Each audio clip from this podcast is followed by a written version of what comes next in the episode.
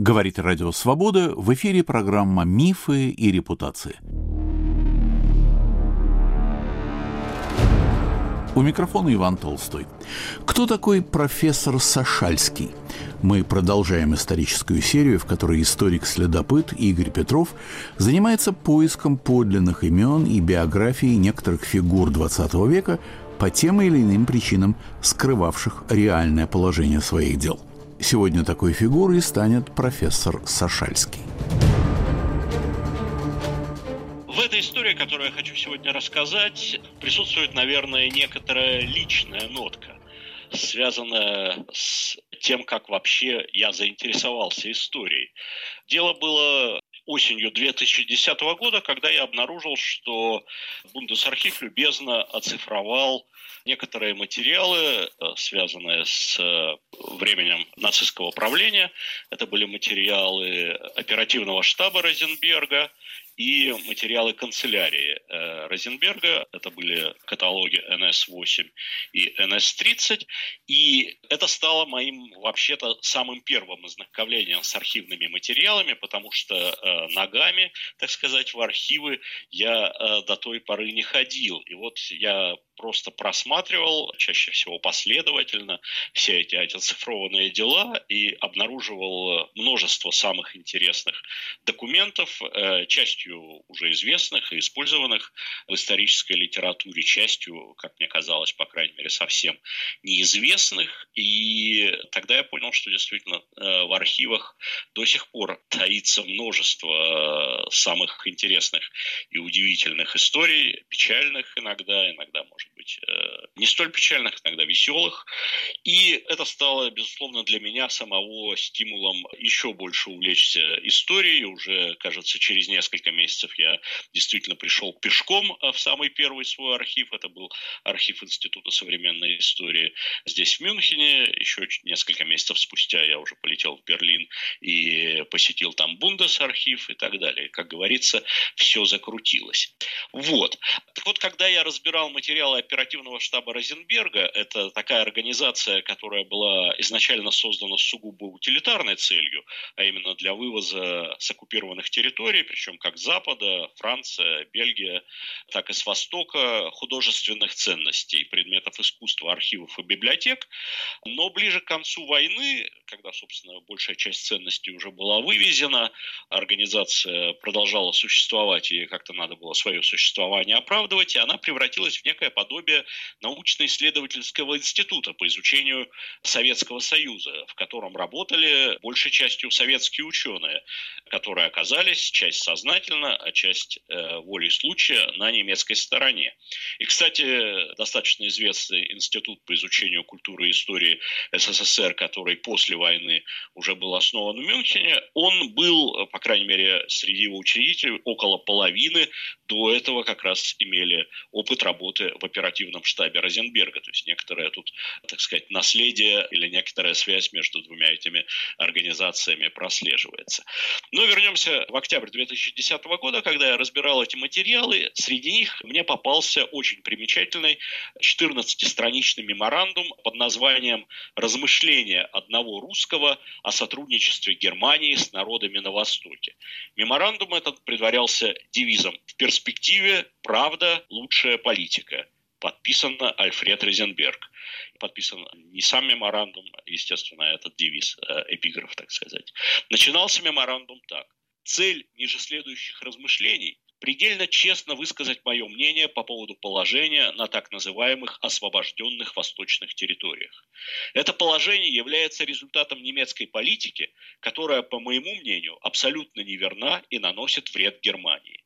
Она, если ее не изменить, может сыграть роковую роль. Мой вывод зиждется на общеизвестных объективных фактах и более чем годовом опыте добровольного сотрудничества с немецкой антибольшевистской пропагандой. Я высказываю свою точку зрения не как недоброжелательный критик, а как человек, глубоко и искренне почитающий немецкий народ, преклоняющийся перед его положительными качествами, сочувствовавший его судьбе на протяжении последней четверти века. Я говорю как человек в юности, живший в Германии, учившийся в немецком университете, впитавший немецкие культурные ценности и сохранивший в своей душе благодарность за счастье быть воспитанным и идейно и нравственно по немецкому лекалу. С другой стороны, я должен сказать, что в дальнейшем я говорю как русский, который охвачен не только подлинной любовью к своему Отечеству и почтением к его прошлому, положительным чертам русского народа, но в то же время признает его недостатки, особенно культурную отсталость. Я убежден, что молодые, еще не тронутые распадом силы, равно как и ценные душевные качества, отличающие этот народ от других, позволят ему осуществить великую миссию в будущем. В этом будущем я вижу также исторически обоснованный тесный союз с Германией, в котором рождаются новые духовные и материальные ценности. Я не являюсь военнопленным и не принадлежу к категории соотечественников, которые по воле судьбы были застигнуты на месте военными действиями и воленс-ноленс вынуждены были сотрудничать с немецкими органами управления. Я сознательно покинул место своего постоянного проживания, Москву, и не страшась опасности угодить в район, где идут бои, использовал возможность как можно быстрее отправиться навстречу вермахту, чтобы принять участие в его борьбе с большевизмом. Я перевел этот меморандум э, в октябре 2010 года и опубликовал его в своем блоге. Автор меморандума подписался профессор Сашальский, но его настоящее имя было секретом Полишинеля, уже к тому времени было многократно раскрыто, в частности, в первом издании воспоминаний бургомистра Смоленска Бориса Меньшагина. На самом деле автора звали Дмитрий Петрович Кончаловский. Он был младшим из трех братьев Кончаловских, старший из которых Петр стал знаменитым советским художником, академиком, лауреатом Сталинской премии, а средний Максим Кончаловский не менее знаменитым врачом. Разумеется, я захотел узнать, что рассказывают о Дмитрии Петровиче его потомки, чьи имена и тогда, и сейчас у нас находятся на слуху. Довольно быстро нашелся рассказ Андрона Кончаловского, в котором говорилось, что Дмитрий Петрович был почетным доктором Оксфордского университета, как мы увидим впоследствии, это выдумка, которая, к сожалению, кочует из одной биографической заметки в другую и даже красуется на обложке не так давно переизданных работ Дмитрия Петровича Кончаловского. Дальше Андрон Кончаловский писал, что Дмитрий Петрович был настроен крайне антибольшевистски, поэтому возлагал большие надежды на немцев, как на освободителей от большевизма, и охотно перешел на их сторону. Это полностью соответствует действительности. Но, едва увидев, цитирую, как какого-то еврея тащат за бороду в гестапо, конец цитаты, немедленно пошел жаловаться в то же самое гестапо и, опять-таки цитата, его тут же забрали, забрали его и его семью, послали в концентрационный лагерь. Это тоже, как мы увидим впоследствии, к сожалению, выдумка. Вообще, Кончаловские и Михалковы довольно свободно обходятся с этой семейной историей. Еще один пример. Года четыре назад я, находясь в Чехии, случайно в гостиничном номере включил э, российский телеканал и попал на передачу Никиты Сергеевича Михалкова «Бесогон». Ведущий этой передачи был очень недоволен, что современные российские школьники плохо знают историю Великой Отечественной войны, путают маршала Жукова с фельдмаршалом Суворовым, поэтому необходимо развивать патриотическое воспитание и особое внимание уделять рассказу о подвиге советского народа в борьбе с фашистскими оккупантами. И вот э, совершенно неожиданно для меня Никита Сергеевич увенчал всю эту внушительную риторическую конструкцию цитатой из книги «Пути России», написанной Дмитрием Петровичем Кончаловским. Это, конечно, замечательный финал всей репризы, уже потому что Дмитрий Петрович совершенно определенно не имел никакого отношения к подвигу советского народа, а ровно наоборот служил тем самым фашистским оккупантам. То есть оказывалось, что и сам ведущий передачи Бесогон знает историю Великой Отечественной войны не сильно лучше, чем критикуемые им школьники. Понятно, что тут сказывается некий эффект микрофона – если очень долго пасти посредством микрофона народы, то утрачивается само чувство реальности. Как говорится, в моем штабе я сам решаю, кто патриот. Но в перспективе это, конечно, стратегия эскапистская. Впрочем, вернемся назад в 2010 год. Я заинтересовался личностью Дмитрия Петровича Кончаловского, довольно скоро нашел его интервью Гарвардскому проекту. Оно было анонимным, но угадать респондента было очень легко. И вот с тех пор, уже практически 12 лет, понемногу занимаюсь реконструкцией его биографии. Если суммировать, то можно, наверное, сказать, что Дмитрий Петрович прошел достаточно традиционный для многих путь от юношеского фрондерства, от юношеской жажды революции к старческому консерватизму.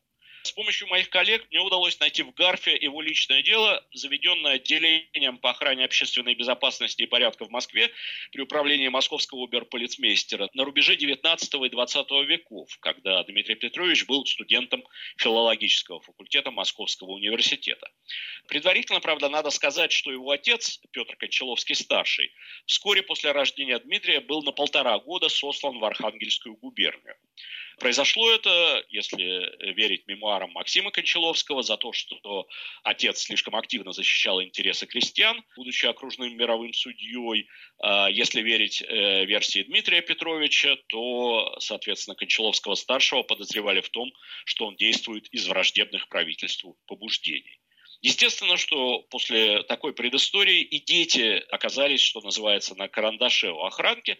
И вот э, в начале 1899 года, факт, кажется, не слишком известный, и Максима, и Дмитрия Кончаловских исключили из уни- университета за то, что во время сходки некого исполнительного комитета, ну, очевидно, антимонархически настроенного, они оба охраняли эту сходку, сходку, а, возможно, и сами принимали в ней участие. Дмитрия Петровича должны были после этого выслать из Москвы, но его взял на поруки отец, а затем каким-то образом, судя по всему, эту историю удалось замять. Дмитрий Петрович восстановился в университете, и несмотря на то, что он и впоследствии принимал участие в студенческих волнениях, э, что зафиксировано в некоторых мемуарах из истории Московского университета, он э, в 1903 году университет благополучно закончил. Следующий год он провел в армии, куда пошел добровольно, получил звание прапорщика резерва. Потом э, он переехал в Берлин, собственно, как э, мы и слышали по цитате из э, меморандума, с которого я начал свой рассказ, он впитал немецкие культурные ценности благодаря тому, что два года слушал в Берлине лекции по истории, ну и, помимо прочего, за это время отлично выучил немецкий язык, что, опять-таки, во время войны, уже Второй мировой войны, сыграло свою роль. Вернувшись в Москву, Дмитрий Петрович преподавал историю в Московском университете и на высших женских курсах. Преподавание в университете закончилось вместе с так называемым делом Кассо. В начале 1911 года министр просвещения Кассо выпустил циркуляр о временном недопущении публичных и частных студенческих заведений, в котором права студентов э, существенно ограничивались и фактически присутствовало требование к руководству учебных заведений доносить на неблагонадежных студентах. И в результате этого циркуляра более 100 преподавателей э, Московского университета ушло в отставку. Следующие три года Дмитрий Петрович провел в Париже. В Париже и в Италии. Э, сам он писал впоследствии. Был построен план ближайших лет жизни, местом которой должны были быть страны античной культуры. Франция, Италия, Средиземноморье. А содержанием – работа в библиотеках, музеях, местах раскопок, местах великих событий античной истории. Рядом с этим был установлен также план для семьи, то есть для воспитания детей, начинавших входить в сознательный возраст. Сообразно моей тогдашней западнической установке, я решил детям дать образование во Франции. И согласно этому, что совпадало также с моими собственными научными планами, с весны 2012 года я с семьей поселился в Париже, и дети мои пошли во французскую школу.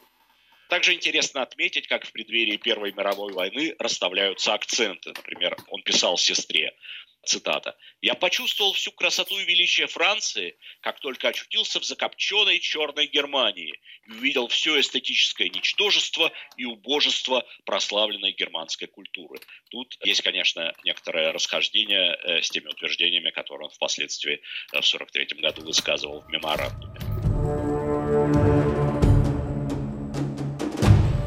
На волнах Радио Свобода в программе «Мифы и репутации» историк Игорь Петров рассказывает о профессоре Сашальском, скрывавшем свое подлинное имя.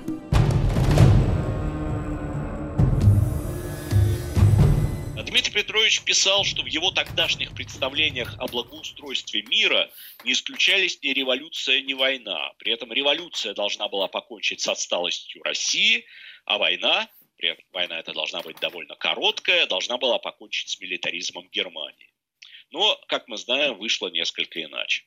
После начала Первой мировой Дмитрий Петрович был призван на службу, и, как практически вся страна, вместе с ней был охвачен патриотическим порывом. Вот э, что он писал, в частности, в одном из писем осенью 1914 года. «И прежде всего надо достигнуть искупления, самого беспощадного искупления всего совершенного – мы еще должны позлорадствовать. В свою очередь мы должны насладиться досыта поражением и позором Германии, которая придет рано или поздно. В нашей армии ожесточение растет. Когда в первый раз наши были в Пруссии, было предписано ко всему и всем относиться бережно и щадить все. Хотели щегольнуть рыцарством перед варварами-немцами. И пали жертвой этого наивного рыцарства. Все население оказалось шпионами.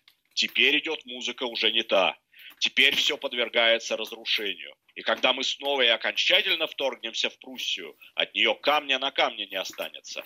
Немцы ругают нас варварами, такими мы и будем в Германии. Наши солдатики покажут себя. Конец цитаты. Дмитрий Петрович служил в 8-м Сибирском горном артиллерийском дивизионе в чине подпоручика. В мае 1916 года он был награжден орденом Святого Станислава третьей степени.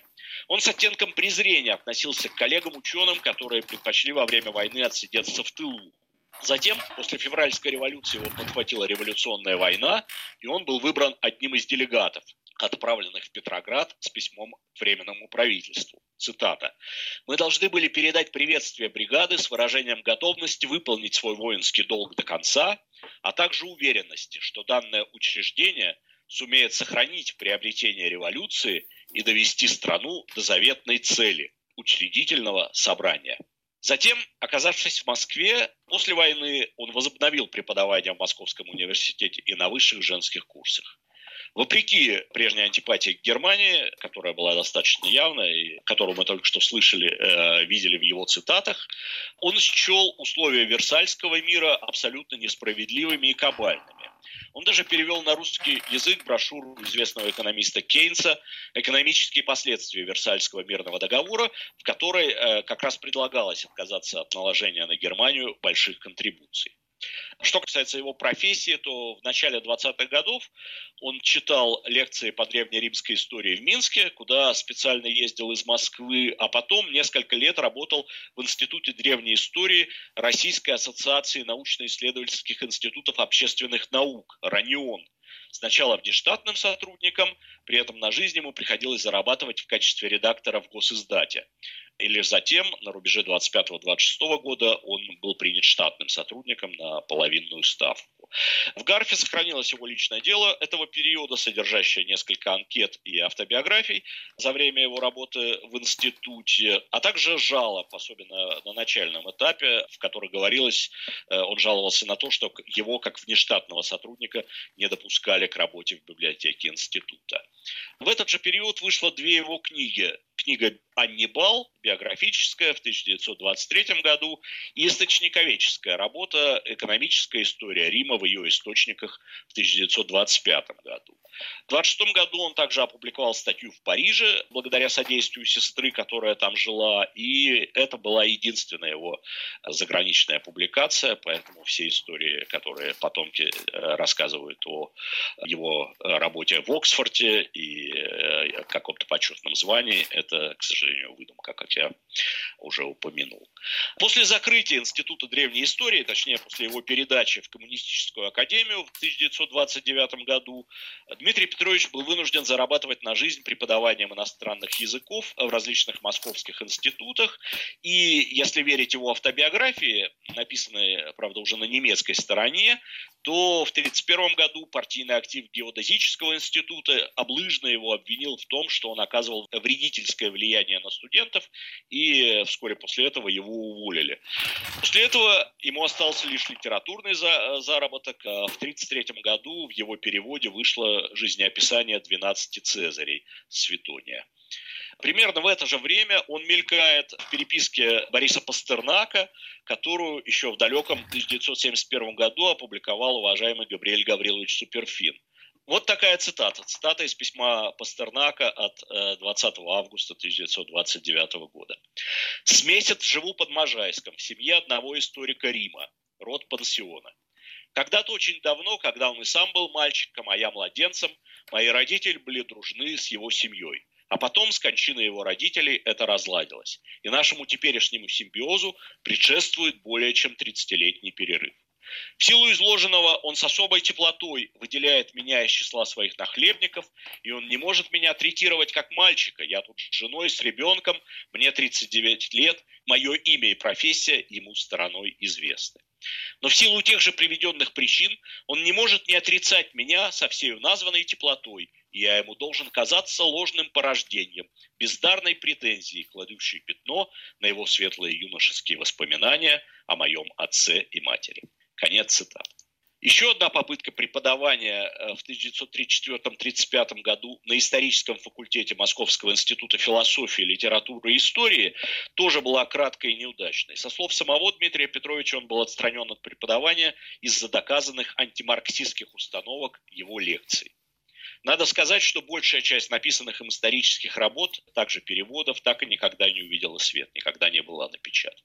В самые тяжелые времена он зарабатывал на жизнь частными уроками.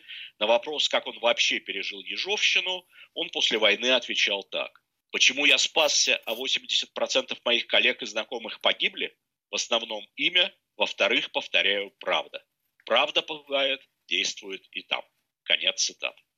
Ближе к войне, к Второй мировой войне, он опять вышел из немилости. Одна из его рецензий была опубликована в журнале «Историк-марксист». И с 1939 года ему опять позволили преподавать в МИФЛИ. Правда, теперь он преподавал уже деидеологизированную дисциплину, а именно латынь. Понятно, что со всем этим бэкграундом симпатии к советской власти Дмитрий Петрович не питал.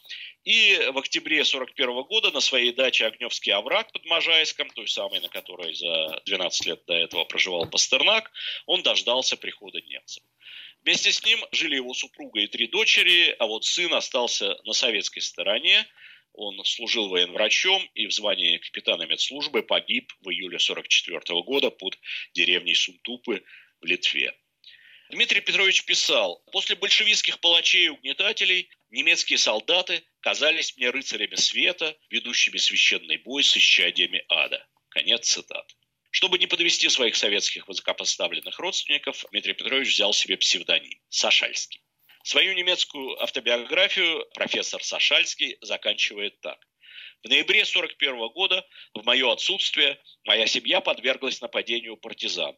Одна из моих дочерей была тяжело ранена ударом ножа в грудь. Моя жена получила легкое повреждение плеча. 22 декабря 1941 года штаб 4-й танковой группы при своем отступлении из Можайска в Гджатск взял с собой меня и мою семью. С 1 апреля 1942 года я сотрудник отделения пропаганды В группы армий «Центр». В в данном случае означает Вайс Русланд. Э, было несколько отделов пропаганды, которые примерно отвечали на 41 год примерно группам армий. Был отдел пропаганды э, при группе армии «Север», был отдел пропаганды при группе армии «Юг», и вот при группе армии «Центр» был отдел пропаганды «В». Кстати, одна из э, дочерей Дмитрия Петровича вышла замуж за литературоведа и журналиста Николая Гоголева, который тоже работал в отделе пропаганды группы армии Центра. Видимо, там они и познакомились. Он редактировал газету «Новый путь», которая выходила в городе Борисове. Вообще была целая связка таких газет, большая часть из которых называлась «Новый путь» и издавалась именно отделом пропаганды В. Они выходили в самых разных городах России российской и белорусской территории. Главная газета выходила в Смоленске, также были газеты в Борисове, в Гомеле, в Могилеве и так далее. Частично материалы перепечатывались из центральной газеты, частично э, материалы приходили из Берлина, ну, кстати, в Смоленск тоже, и частично там в небольшой части, обычно на последней странице были какие-то, так сказать, свои собственные материалы, которые писались э, своими собственными корреспондентами в этих городах. Нужно признать э, абсолютно справедливо, и в этом смысле воспоминания Андрона Кончаловского в чем-то правдивы, что и при немецкой оккупации, работая на немцев, Кончаловский достаточно прямо говорил то, что думал. И одним из следствий этого стал найденный мной в архиве Восточного министерства донос, который был написан в конце 1942 года немецкой службе безопасности и в это самое Восточное министерство отправлен. Вот такая развернутая цитата из этого документа. По сообщению командира Айнзацгруппы «Б» Смоленск, Сучальский ну, э, к сожалению, фамилия э, в доносе написана с ошибкой, но совершенно ясно, что речь идет именно о Дмитрии Петровиче Сашальском или Кончаловском. Дальше я буду уже приводить фамилию правильно. Итак, Сашальский неприемлем политически. Из разных его высказываний следует, что он мыслит абсолютно великорусски, если не панславистски. В служебной поездке, состоявшейся в середине 42-го, в которой принимал участие референт Айнзац-группы «Б», Сашальский, помимо прочего, высказывался о фюрере и заявил, что не может понять, почему немецкая пропаганда настолько выдвигает фюрера на передний план. В конце концов, он всего лишь человек, и кроме того, он обладает даром гипноза, с помощью которого склоняет немцев к реализации своих планов. Миф 20 века Розенберга Сашальский не признает, считая его утрированным и к тому же ошибочным в отношении исторических фактов. Далее командир организации «Б» оценивает Сашальского как типичного представителя дореволюционных интеллигентов, который пытается использовать текущую ситуацию для того, чтобы получить важный пост в русской гражданской администрации. Референту Айнзацгруппы «Б» он заявил, что стремится стать русским министром по вопросам религии и культуры.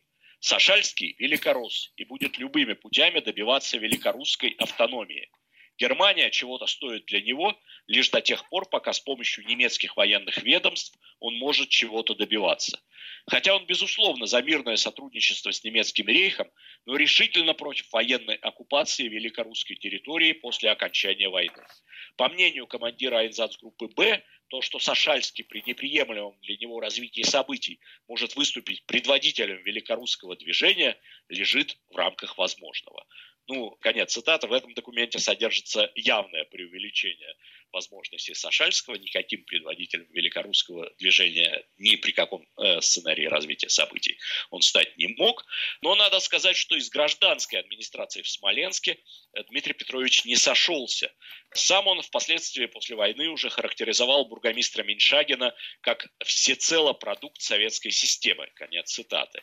Сам же Меньшагин в своих воспоминаниях писал, что профессор Сашальский пытался добиться от него статей для журнала «Школа и воспитание», которые Сашальский редактировал, но Меньшагин с ним сотрудничать не захотел. Действительно, в Смоленске Дмитрий Петрович, помимо прочего, курировал вопросы воспитания школьников. Впрочем, к этому воспитанию он относился столь же скептически, как и его будущий родственник Никита Сергеевич Михалков. В частности, в Смоленском новом пути 4 июля 1943 года он опубликовал огромную полосную статью под заглавием «Пора подумать об обуздании детей». Э, в частности, Дмитрия Петровича крайне изводили, цитата, «дети целыми часами с грохотом носящиеся на так называемых самокатах». Тема, которая с широким распространением электросамокатов неожиданно снова стала актуальной уже в наши дни. Мифы и репутация на волнах свободы – профессор Сашальский, он же Дмитрий Петрович Кончаловский, герой расследования историка Игоря Петрова.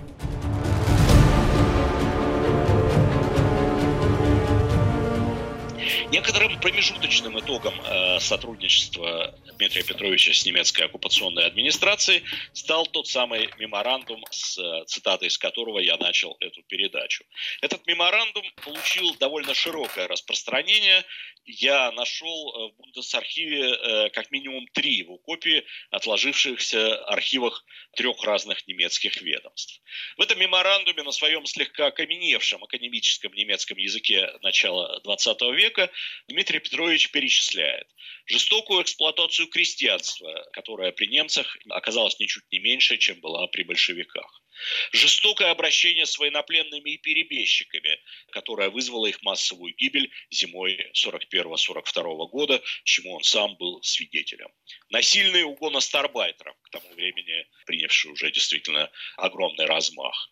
Отказ от гимназий и высших учебных заведений, ограничение образования начальным и техническим тоже, так сказать, достаточно известный факт, что нацисты не э, хотели на оккупированных территориях иметь образованный слой так как считали, что именно этот образованный слой будет выступать против них. Далее продолжаю перечисление пунктов из меморандума. Он критиковал сепарацию немцев и русских даже в мелочах, к примеру, в вопросах входа в какие-то заведения или использования дорожек и скамеек понятно, печально известные таблички только для немцев. И, наконец, он критикует пропагандистскую брошюру «Унтерменш», по его мнению, призванную поставить русского человека перед всем миром к позорному столбу. Ну, тоже достаточно известный факт. Э, брошюра была нелюбима практически э, всеми э, русскими, которые так или иначе добровольно или по собственной воле оказались на немецкой стороне, ненавидели ее и власовцы в лагере Добендорф. По легенде ее даже скупали в Берлине, организованно сжигали. Из всего этого у Дмитрия Петровича делается вывод в этом самом меморандуме. Необходимо не только принципиально изменить политику по отношению к русскому народу, но и призвать его на борьбу с большевизмом и передать решение его судьбы в его собственные руки. В связи с этим он возлагает определенные надежды на Власовское движение. Как раз незадолго до написания меморандума Власов действительно лично посетил в Смоленск, но во Власове он с течением времени разочаруется и после войны напишет, что Власов был, вероятно, карьеристом, который сам себя убедил в своем предназначении. Совершенно естественно, что несмотря на широкое распространение, этот меморандум никак не отразился на восточной политике Рейха, потому что перечисленные Дмитрием Петровичем факты были не результатом каких-то досадных ошибочек и неувязок на местах, а прямым следствием той политической линии, которая провозглашалась в Берлине, в первую очередь самим Гитлером, с самого начала войны. Тем не менее, известное фрондерство Кончаловского в отношениях с нацистами, с оккупационной администрацией вполне сочеталось, как, вероятно, это было и при советской власти, с конформизмом. В июле 43 года по Минску проходит слух, что академик Белорусской академии наук Николай Михайлович Никольский, ему тогда было под 70, сбежал к партизанам. Немецкая администрация была ошарашена. Казалось бы, они сотрудничают с Николаем Михайловичем. Он даже взял аванс на написание этнографической разработки «Обычаи при помолвке и свадьбе». И поэтому, чтобы объяснить этот побег в качестве толкователя таинственной русской души, привлекается Дмитрий Петрович, э, как однокашник Никольского еще по учебе в Московском университете.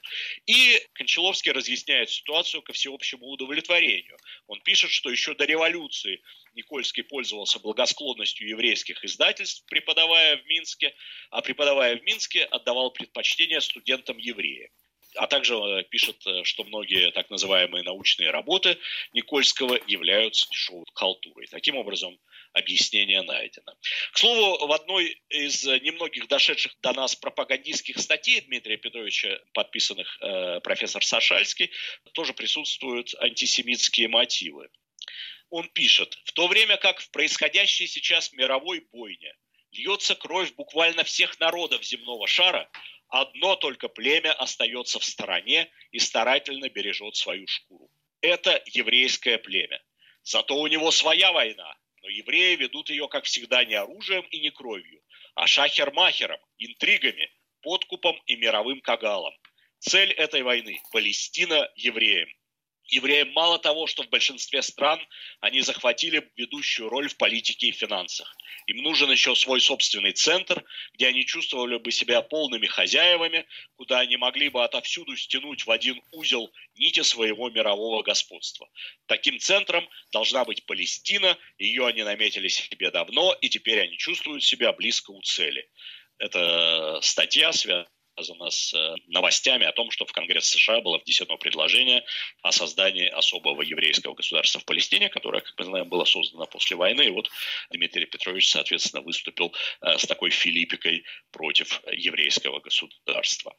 Вообще же, после эвакуации Смоленска, после советского наступления и освобождения Смоленска, Дмитрий Петрович оказывается на коште э, все того же оперативного штаба Розенберга, по заказу которого пишет работу работы про антирелигиозную политику большевиков. Эти работы должны были войти в книгу, э, достаточно толстую книгу, э, рукопись которой, кстати, сохранилась в архиве Оперштаба, и эта книга должна была стать ответом э, сборнику Московского патриархата «Правда о религии в России», и вот это вот, так сказать, движение, в ходе которого, начиная с второй половины 42 года, религиозные свободы и вообще русская история в э, советской пропаганде стали э, играть определенную роль. Это, соответственно, э, книга оперативного штаба должна была стать некоторым ответом и опровержением лживости как бы всей этой советской пропагандистской деятельности. Параллельно с работой в оперативном штабе Кончаловский, находясь в Минске, вступает в НСТПР, аббревиатура расшифровывается как Национал-социалистическая трудовая партия России. На этом месте мне бы хотелось передать отдельный привет Никите Сергеевичу Михалкову и его успехам в патриотическом воспитании российских школьников. Национал-социалистическая трудовая партия России – это марионеточный политический орган бригады Каминского, в некотором смысле противовес власовской доктрине. При этом самого Каминского после войны Дмитрий Петрович характеризовал не лучше, чем Власова. Даже, пожалуй, хуже. Так он написал про него. Авантюрист, глупый и самовлюбленный, чванливый, политически безграмотный, форменный бандит. Эта жесткая оценка, тем не менее, не помешала его вступить в партию. Сразу укажу, что источником э, того, что э, Кончаловский действительно был членом национал-социалистической русской партии, являются не какие-то злобные наветы, а его собственный мемуар, который он написал незадолго до смерти. В этом мемуаре он пишет, что мотивом, которые победи, побудили его вступить в партию, было, во-первых, желание выйти из тягостной роли пассивного наблюдателя событий, грозивших вскоре стать роковыми, а во-вторых, надежда, что участие в партии даст хотя бы со временем возможность оказывать какое-то влияние на события. Дмитрий Петрович выступал на собраниях партии, причем, если верить газетному отчету, весны 1944 года, цитата, «Сила и убедительность его слов затронули самые глубокие и чистые тайники сердец присутствующих». Конец цитаты. В этой партии в Минске э, состояло несколько десятков человек, но история ее была очень краткой. Э, было проведено буквально два собрания, было еще несколько выступлений э, на других мероприятиях, причем после одного из них Дмитрий Петрович э, провозгласил в конце этого выступления здравицу германскому народу и его фюреру, но, несмотря на это, его вызвали в гестапо и задавали вопросы, соответственно, относительно его речи и национал-социалистической партии России вообще. Дмитрию Петровичу активно предлагали переехать в Лиду и присоединиться к бригаде Каминского не только идеологически, но и, так сказать, физически.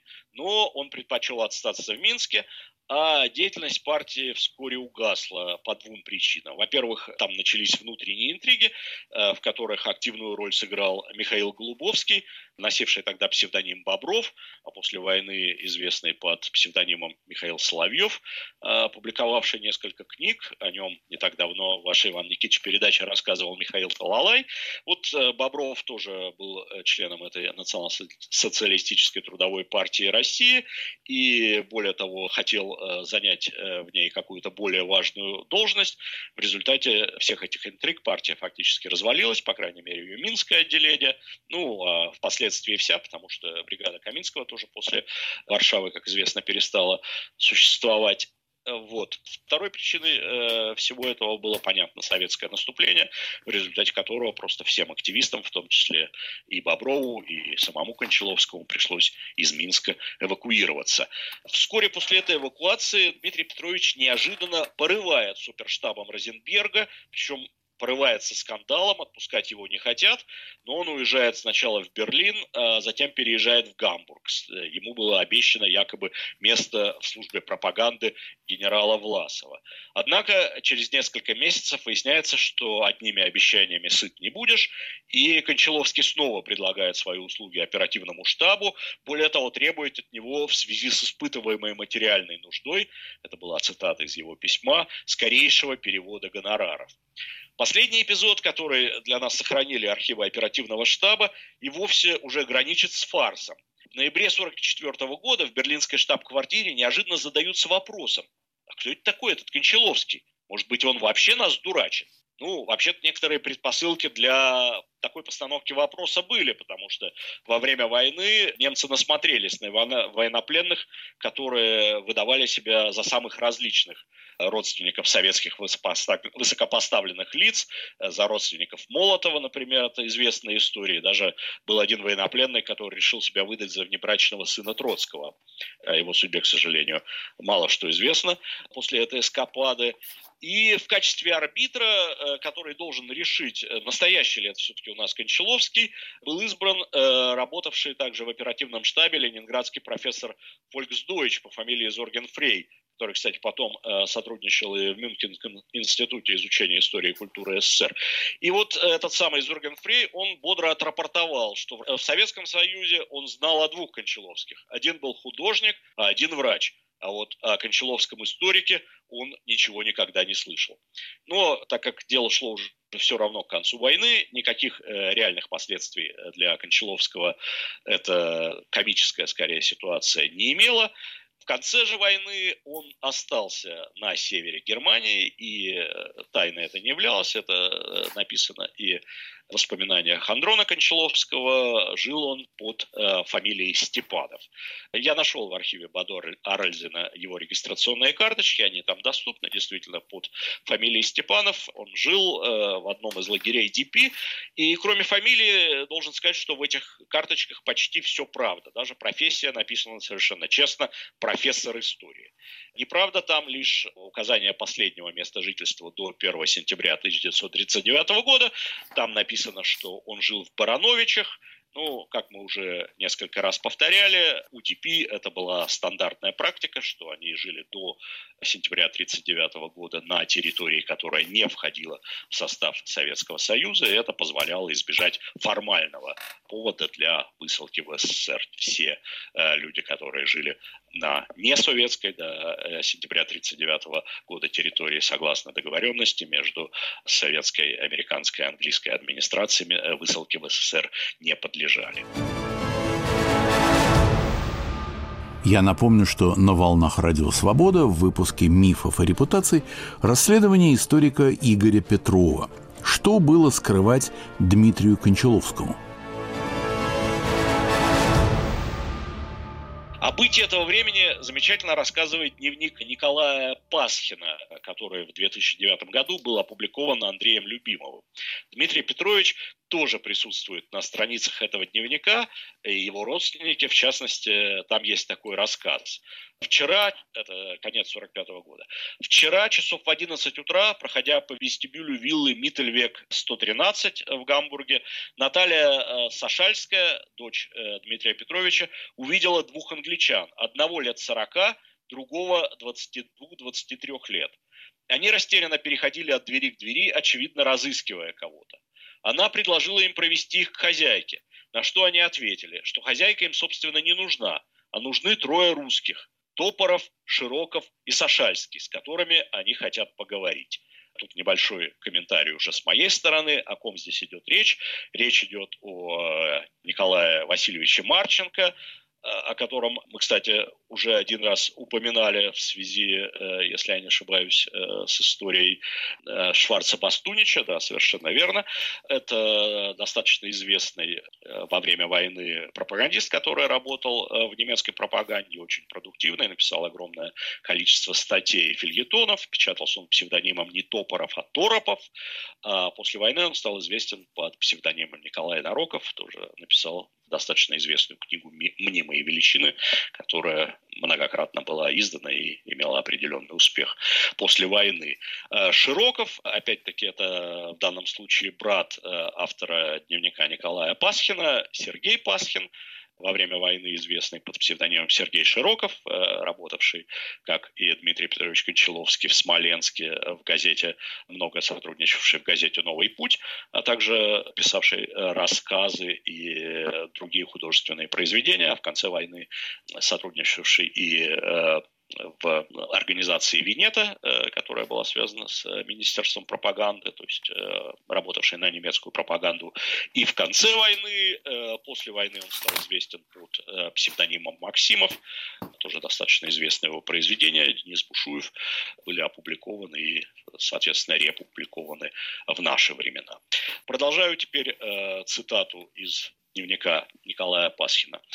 Дело, видите ли, вот э, в чем, сказали ей эти англичане. Мы получили сообщение с той стороны, он махнул рукой на восток, что эти трое русских ведут здесь антисоветскую пропаганду. Мы должны по этому вопросу побеседовать с ними. Они не настолько глупы, чтобы заниматься этим сейчас, ответила Сашальская. Это правда, что они вели ее прежде, но сейчас они вполне лояльны. Я дочь Сашальского и знаю это. «Очень хорошо», — сказал младший из англичан, прекрасно говоривший по-русски. «Не можете ли сообщить ли на, нам адреса этих людей?» «Я знаю только адрес моего отца. Он в Церте, в лагере Рузвельт. Адреса Широкого я совсем не знаю, но могу вам дать адрес сына Торопова. У сын Торопова опять мой комментарий. Это Николай Моршин, известный русский поэт. Назад к цитате. Англичане записали все, что она им сообщила, и ушли. Причем старую деву особенно растрогало то, что один из них говорил по-русски с аристократическим французским прононсом, и то, что оба они попрощались с ней, как прощаются джентльмены с дамой. Ну, в итоге все, однако, обошлось, э, несмотря на то, что наверняка э, советские спецслужбы Дмитрия Петровича разыскивали, его не выдали на советскую сторону, и в конце 1947 года ему удалось покинуть Германию, он выехал к сестре в Париж, где э, так и проживал под фамилией Степанов до июня 1952 года. 8 э, июня у него произошло кровоизлияние в мозг, и через два года он скончался в парижской больнице. К слову, э, небольшое отступление относительно псевдонима Степанов, тоже вот неизвестное и обнаруженное мной совсем недавно факт. Э, Дмитрий Петрович был не единственным работником немецкой пропаганды, который использовал этот псевдоним. Советский кинорежиссер, которого звали Евгений Степанович Петров, сын писателя Степана Скитальца, перебежал на немецкую сторону в августе 1942 года. И практически минуя стадию плена, это, кстати, совершенно удивительный факт, действительно, по документам Евгений Степанович перебежал э, в конце августа 1942 года, а уже в начале октября то есть практически он не был в лагере военнопленных. Уже в начале октября берлинский полицай-президиум выдал ему паспорт иностранца. То есть фактически минуя лагерь военнопленных, и пребывание военнопленных, даже, наверное, оно было короче, чем у Милетия Зыкова, о котором э, я тоже когда-то рассказывал. Э, так вот, э, Евгений Степанович поступил на службу Министерства пропаганды, и в Германии он с самого начала жил под именем Евгений Степанов. Именно на это имя ему и был выдан в начале октября паспорт паспорт. Он э, писал там сценарии для пропагандистских фильмов. В частности, э, если верить документам, он написал э, сценарий большого художественного антипартизанского фильма под названием «Волки», Возможно, кстати, это переделка пьесы того самого Сергея Широкого или Пасхина, о котором мы только что говорили. Он написал эту пьесу в Смоленске, она там ставилась, она, правда, называлась «Волк» в единственном числе. Фильм «Волки» э, был, если верить немецкой документации, снят но окончательно он был отмонтирован ближе к лету 1944 года, и к этому моменту э, вопрос э, борьбы с партизанами, э, по крайней мере, с советскими партизанами, сам по себе практически снялся с повестки дня, и, э, по всей видимости, именно по этой причине фильм так и никогда не показывался. Но Степанов снял и другой фильм, э, который назывался «Казакин лик», «Казачья песня», э, и этот фильм маленький отрывок из него, к счастью, нам до сих пор доступен на сайте Мемориального музея Холокоста э, американского. И э, на кадрах из этого фильма можно видеть, как служащие на немецкой стороне казаки символически отрубают головы э, карикатурным статуям евреев, символизирующих, как э, всегда, еврейское господство, ненавистное якобы казакам, и также, так сказать, символической статуи Сталина с красивыми усами. После войны Евгений Степанович жил в Европе также под фамилией Степанов. В 1950 году он уехал в США, там он уже жил под именем Юджин Степ, есть э, американизировал или, э, так сказать, американизировал свою фамилию, а вот публиковался он практически уже то ли под настоящей фамилией, то ли под полупсевдонимом, если учесть псевдоним отца, можно сказать, псевдо... Э, публиковался он как Петров-скиталец. В частности, под этим именем опубликована сравнительно известная брошюра «Кронштадтский тезис сегодня». Умер Евгений Степанович, соответственно, в 1965 году в США от кровоизлияния в мозг. Э, но вернемся к Дмитрию Петровичу. После его смерти его записи и послевоенные письма были изданы, сначала они были изданы в начале 70-х годов во Франции на русском языке, а не так давно переизданы и в России. Эти предсмертные дневники являют нам сплав э, упрямого богоискательства и повседневного самоедства. Приведу такую цитату. «Сегодня я проснулся с ужасно тяжелым чувством пустоты внутренней и ожесточенности. Я начал молиться чисто формально, словно я не обращался к Богу, а чувствовал перед собой какую-то пустоту. Потом только появились в душе теплота, и молитва стала внимательной и укрепляющей, или лучше сказать, восстанавливающей. Постоянным рефреном э, записи Дмитрия Петровича было то, что надо быть снисходительнее к людям, не надо раздражаться, смирение и терпение несовместимы с обидой и негодованием. Его гарвардское интервью, о котором э, я говорил, и которую он дал в ходе гарвардского проекта американскому историку Александру Далину, э, сыну известного меньшевика Давида Далина, который впоследствии, пользуясь как раз материалами своих гарвардских интервью и документами, которые он получил во время работы над гарвардским проектом, написал свою замечательную, до сих пор остающуюся важной для любого историка нацистской оккупации книгу о немецком порядке в России, немецком правлении э, во время оккупации советской территории. И в этом интервью он дает достаточно жесткие оценки практически всем людям, э, с которыми сталкивается. Я использовал в этой передаче его оценки Власова, э, Каминского, Меньшагина. Все это взято из именно этого самого интервью. Кроме того, в дневниках э, достаточно часто присутствуют эсхатологические мотивы. Дмитрий Петрович очень критически воспринял Нюрнбергский процесс, который он счел еще более несправедливым, чем даже Версальский договор. В первую очередь, разумеется, из-за того, что в числе судей присутствовала советская сторона. Вскрывшиеся на процессе немецкие преступления похоже, не слишком его тронули или, возможно, не стали для него новостью вообще. Куда более Дмитрия Петровича волновало общее ощущение катящегося в тартарары мира, э, что в первую очередь было связано с усилением э, Советского Союза и надвигавшейся коммунистической угрозы, которую он чувствовал. И закончу я свой рассказ о Дмитрии Петровиче Кончаловском еще одной цитатой из его дневника, которая сделана летом 1947 года, незадолго до его отъезда из Германии. Вчера утром из Бонна привезли номер немецкого журнала со статьей о Пете, то есть о его брате Петре Кончаловском, и фотографиями с его картин и его семьи. Он народный художник РСФСР и получил сталинскую премию. На каких мы разных полюсах.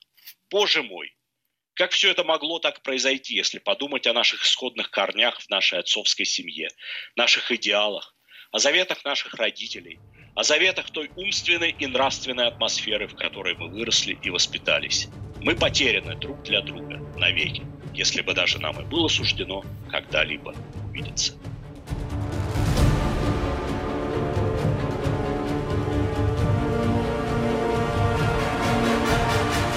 И на этом мы заканчиваем выпуск «Мифов и репутаций», который сегодня был посвящен фигуре Дмитрия Петровича Кончаловского – Расследования историка Игоря Петрова продолжаются. Над программой работали режиссер Юлия Голубева и редактор Иван Толстой.